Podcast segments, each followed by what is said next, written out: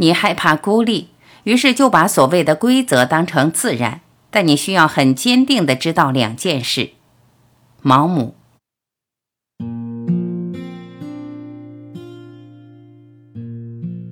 一，每次读到毛姆那些锋利的句子，就仿佛手上握了一把斧子，把这庸俗生活的枝枝蔓蔓砍个清清爽爽。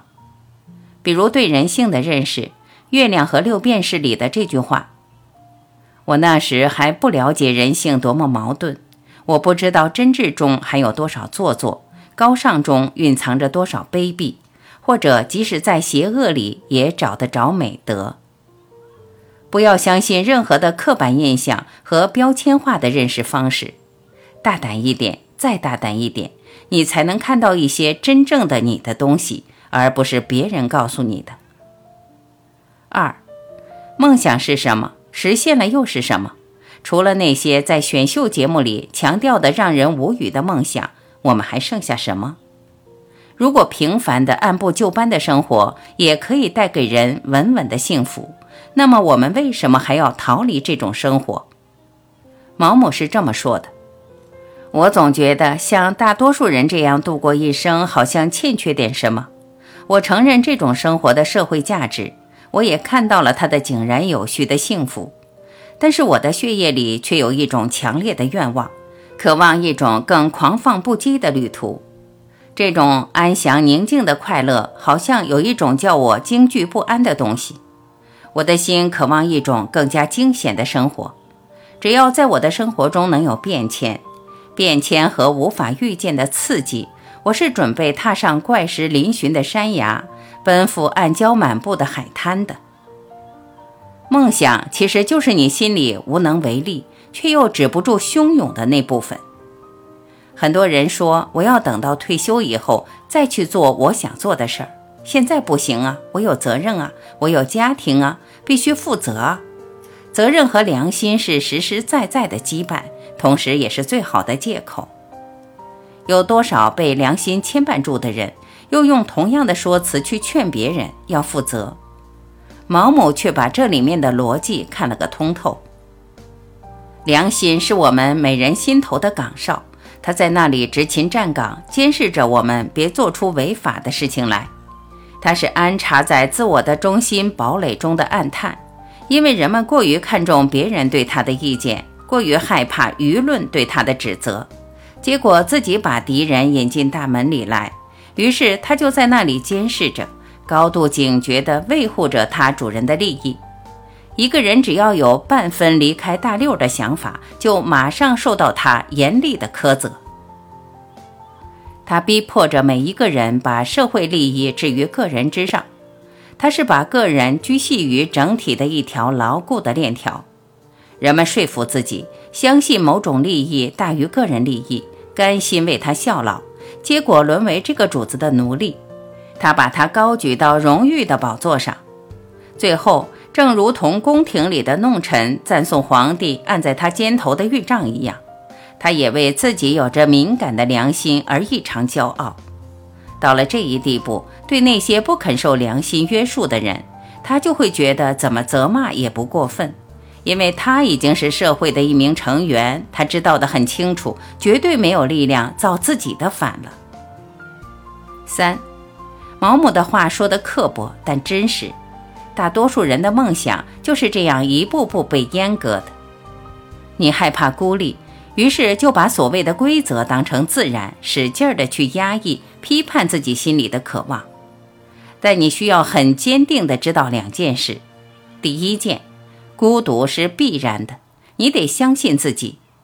看看毛姆这段精彩绝伦的话：我们每个人生在世界上都是孤独的，每个人都被囚禁在一座铁塔里，只能靠一些符号同别人传达自己的思想，而这些符号并没有共同的价值，因此它们的意义是模糊的、不确定的。我们非常可怜的想把自己心中的财富传送给别人。但是他们却没有接受这些财富的能力，因此我们只能孤独地行走。尽管身体互相依傍，却并不在一起，既不了解别的人，也不能为别人所了解。我们好像住在异国的人，对于这个国家的语言懂得非常少。虽然我们有各种美妙的、深奥的事情要说，却只能局限于绘画手册上那几句陈腐平庸的话。第二件，其实被大多数人认同的，大都带有很大程度上的虚伪性。毛姆是怎么看大众审美的？人们动不动就谈美，实际上对这个词并不理解。这个词已经使用的太烂，失去了原有的力量。因为成千上万的琐屑事物都分享了美的称号，这个词已经被剥夺掉它的崇高的意义了。一件衣服、一只狗、一篇布道词，什么东西人们都用美来形容。当他们面对面的遇到真正的美时，反而认不出它来了。他们用以遮饰自己毫无价值的思想的虚假夸大，使他们的感受力变得迟钝不堪。正如一个假内行。有时也会感觉到自己是在无中生有的伪造某件器物的精神价值一样，人们已经失掉了他们用之过滥的赏识能力。你会觉得他片面、极端、刻薄，但你不得不佩服他的洞察力。有些事情，所有人都可以说你是错的，但你还是得相信自己。四，自己的答案不可能在书中找到，只有自己去走。有时候是走了很远了，才发现当初的想法通通是错误的，却发现自己仍然走在那条既定的路上。人生大概也算是个奇妙的旅程吧。他不懂得在人生的旅途上，非得越过一大片干旱贫瘠、地形险恶的荒野，才能跨入活生生的现实世界。一个人仿佛是包得紧紧的蓓蕾。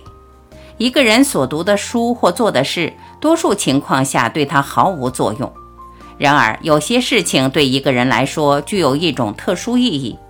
这些事情使得蓓蕾绽开一片花瓣，花瓣一片片接连开放，最后便开成一朵鲜花。他不懂得在人生的旅途上，非得越过一大片干旱贫瘠、地形险恶的荒野，才能跨入活生生的现实世界。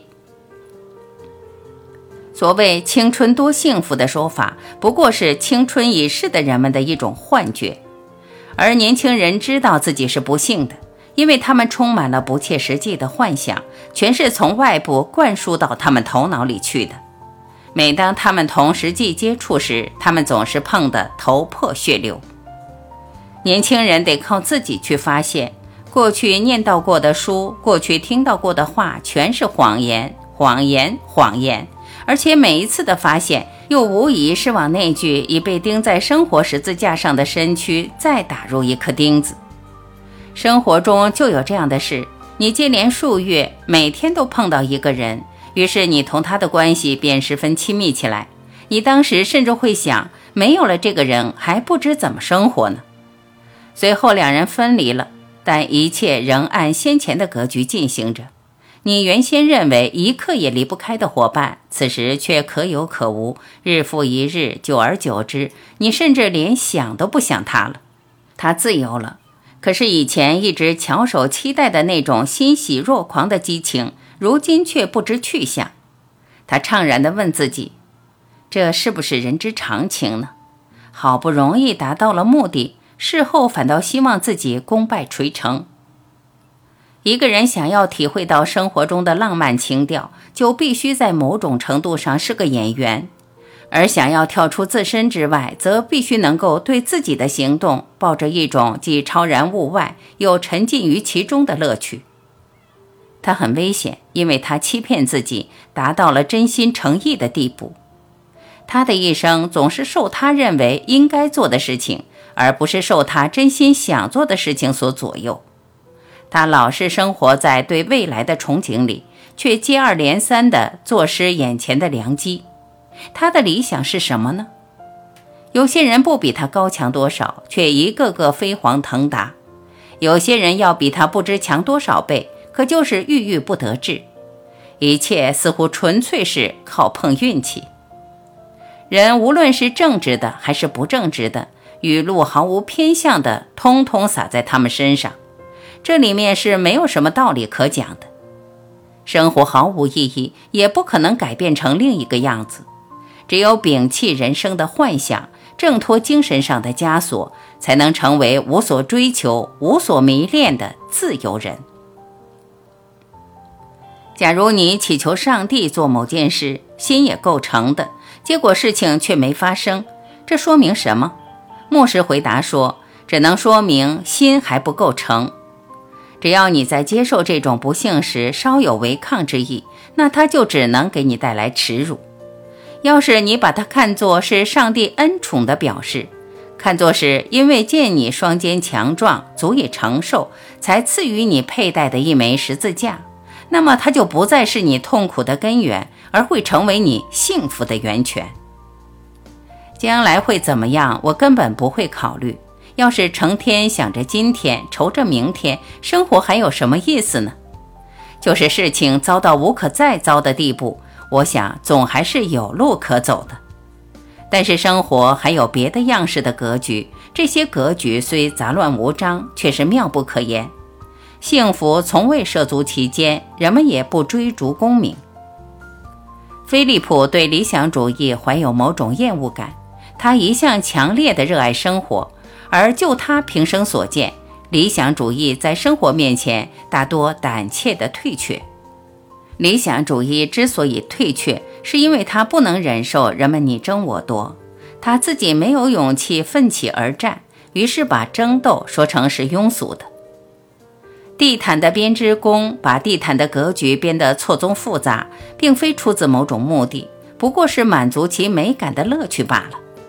正如地毯之功那样，一个人也是这样度过其一生的。倘若一个人不得不相信其行动是不由自主的，那么他也可以以同样的观点来看待其人生。人生也不过是格局而已，生活既无意义也无必要，生活只不过是满足一个人的乐趣而已。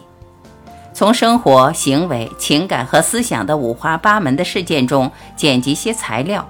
它完全可能设计出一种有一定规律可循的图案，一种错综复杂的图案，或一种色彩缤纷的漂亮的图案。虽说这兴许充其量不过是一种他认为自己可以自由选择的幻想，虽说这兴许总是一种荒诞不经的幻想与缕缕月光混杂在一起的戏法而已，但这一切都无关紧要。生活看上去就是如此。要时时刻刻为生计操心，世界上再没有什么比这更丢脸的了。那些视金钱如粪土的人，我就最瞧不起。他们不是伪君子，就是傻瓜。金钱好比第六感官，少了它，就别想让其余的五种感官充分发挥作用。没有足够的收入，生活的希望就被截去了一半。你得处心积虑，锱铢必较。绝不为赚得一个先令而付出高于一个先令的代价。你常听到人们说，穷困是对艺术家最有利的鞭策。唱这种高调的人，自己从来没有亲身尝过穷困的滋味，他们不知道穷困会使你变得多么卑贱。它使你蒙受没完没了的羞辱，扼杀掉你的雄心壮志，甚至像癌一样的吞噬你的灵魂。艺术家要求的并非是财富本身，而是财富提供的保障。有了它，就可以维持个人尊严，工作不受阻挠，做个慷慨、率直、保持住独立人格的人。五，毛姆语录：为了使灵魂宁静，一个人每天要做两件他不喜欢的事。说这句话的人是个聪明人，我也一直在一丝不苟地按照这条格言行事。因为我每天早上都起床，每天也都上床睡觉。月亮和六便士，追逐梦想就是追逐自己的厄运。在满地都是六便士的街上，他抬起头看到了月光。月亮和六便士，若是你的快乐感不再那么强烈，那么你的痛苦也一样不再那么揪心。作家笔记。做自己想做的事，生活在自己喜爱的环境里，淡泊宁静，与世无争，这难道是糟蹋自己吗？与此相反，做一个著名的外科医生，年薪一万镑，娶一位美丽的妻子，就是成功吗？我想这一切都取决于一个人如何看待生活的意义，取决于他认为对社会应尽什么义务，对自己有什么要求。月亮和六便士，在爱情的事上，如果你考虑起自尊心来，那只能有一个原因，实际上你还是最爱自己。月亮与六便士，当你二十岁陷入恋爱时，你觉得那会是永恒的；而当你五十岁，你把生活、把爱情都看透了，你知道这不过是转瞬即逝的玩意儿。毛姆，木麻黄树。